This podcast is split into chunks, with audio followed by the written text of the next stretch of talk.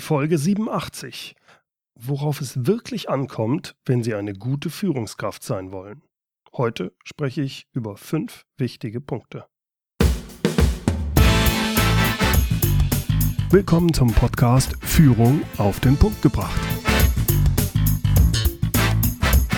Inspiration, Tipps und Impulse für Führungskräfte, Manager und Unternehmer.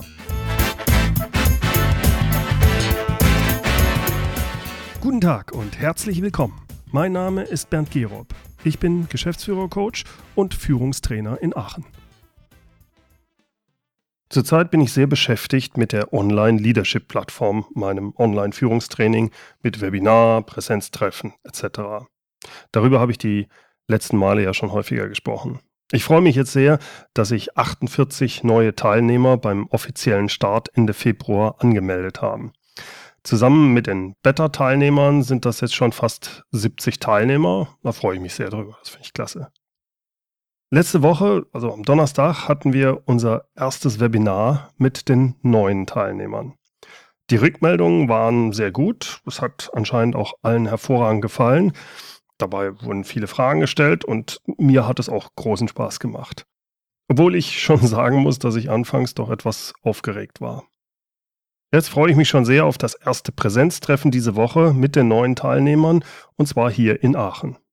In den nächsten Monaten wird es auch Präsenztreffen für die Teilnehmer in Hamburg, München und Köln geben.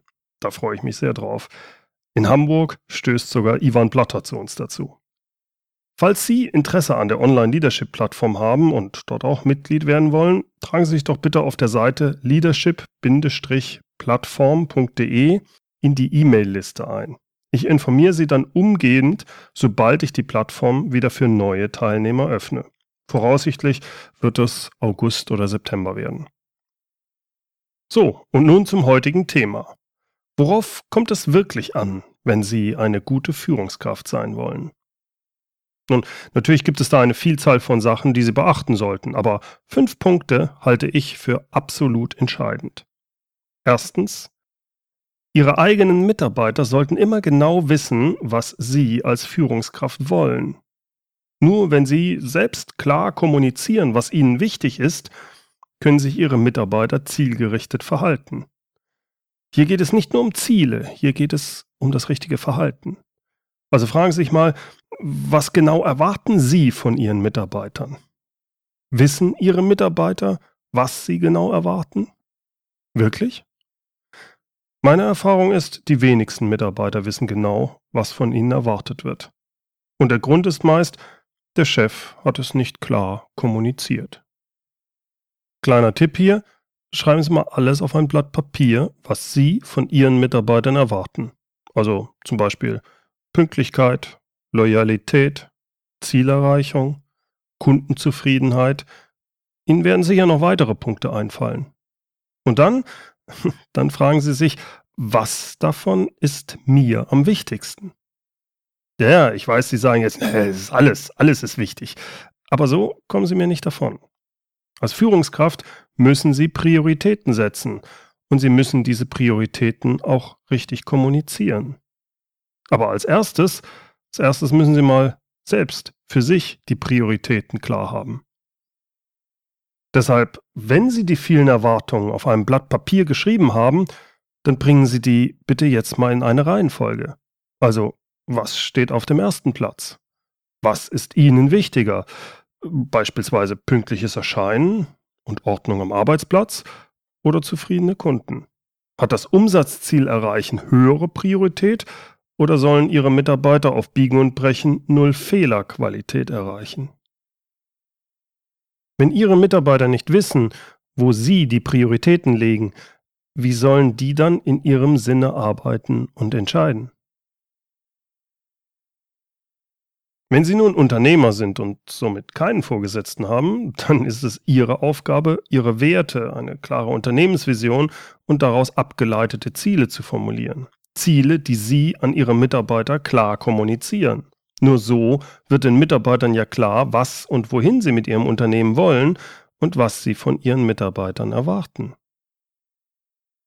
Bei Mitarbeiterführung geht es aber nicht nur darum, die eigene Erwartung, Prioritäten und klare Ziele zu kommunizieren.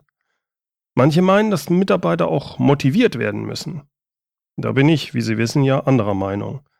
Sie können Mitarbeiter zum Beispiel mit einer guten Unternehmensvision begeistern oder inspirieren. Spielen Sie aber bitte nicht den Motivationsclown und versuchen Sie nicht, Mitarbeiter auf Biegen und Brechen zu motivieren, also zum Beispiel mit Geld zu ködern. Fokussieren Sie statt zu motivieren lieber darauf, Ihre Mitarbeiter nicht zu demotivieren. Denn die meisten Mitarbeiter heutzutage in halbwegs interessanten Berufen sind eigentlich von sich aus motiviert. Zumindest dann, wenn sie ihre neue Stelle antreten, wenn sie also anfangen. Viele verlieren allerdings ihre Motivation im Laufe der Zeit, weil sie beispielsweise von bürokratischen Vorgaben frustriert werden oder von negativem Verhalten, leider häufig des Vorgesetzten, demotiviert werden. Es ist ihre Aufgabe, das zu verhindern. Nach spätestens drei Jahren hat jede Führungskraft die Mitarbeiter, die sie verdient. Nach spätestens drei Jahren haben Sie die Mitarbeiter, die Sie verdienen. Mir fällt immer wieder auf, dass viele Führungskräfte tatsächlich glauben zu führen. Tatsächlich aber managen sie den ganzen Tag nur. Sie sind sehr beschäftigt, aber sie kümmern sich nicht um die wirklich wichtigen Dinge.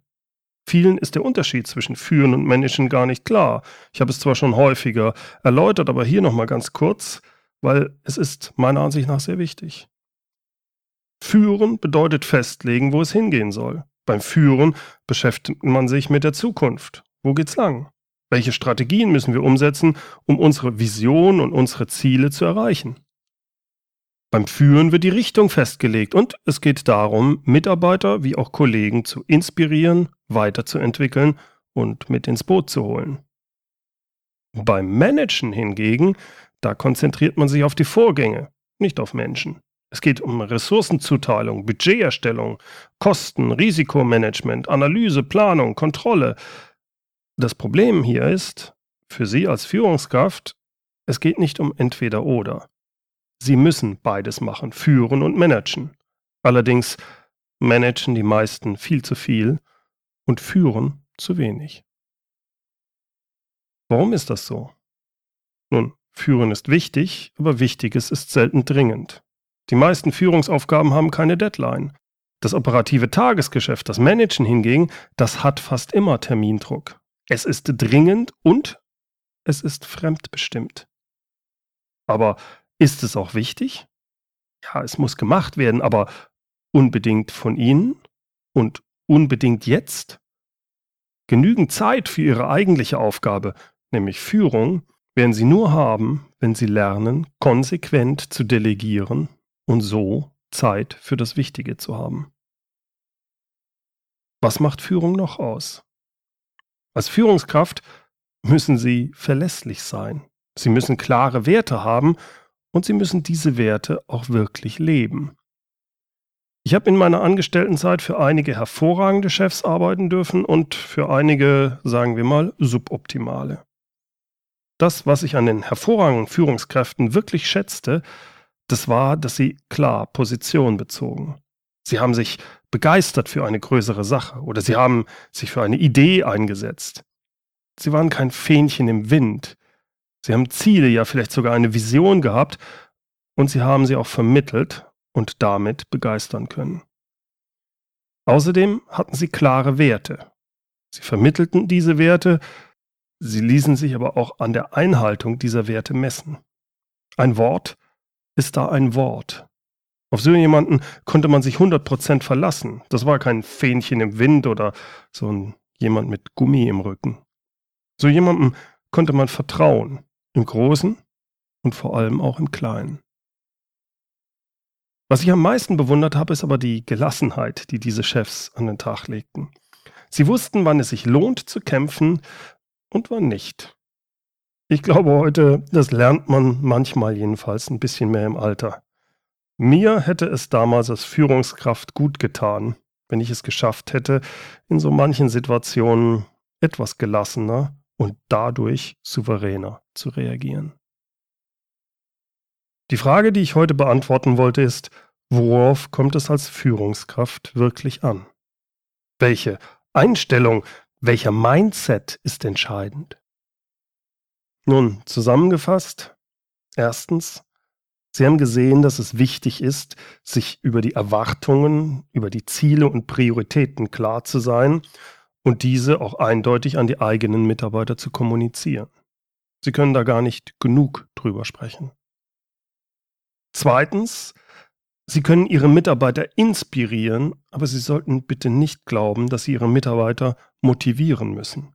Ihr Fokus sollte darauf ausgerichtet sein, Ihre Mitarbeiter nicht zu demotivieren.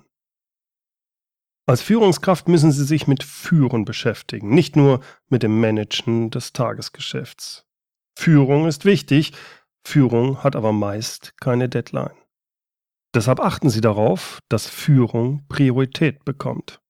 Führen Sie mehr und managen Sie weniger. Wenn Sie nicht führen, wer dann?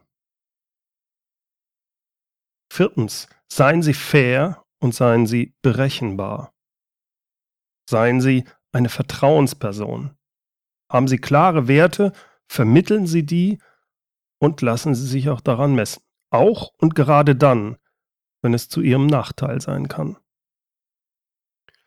Und fünftens, trainieren Sie Gelassenheit.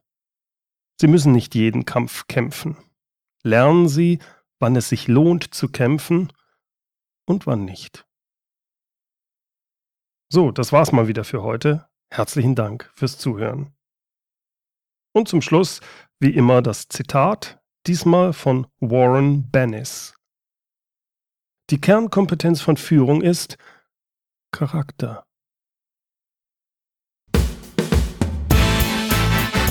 Herzlichen Dank fürs Zuhören.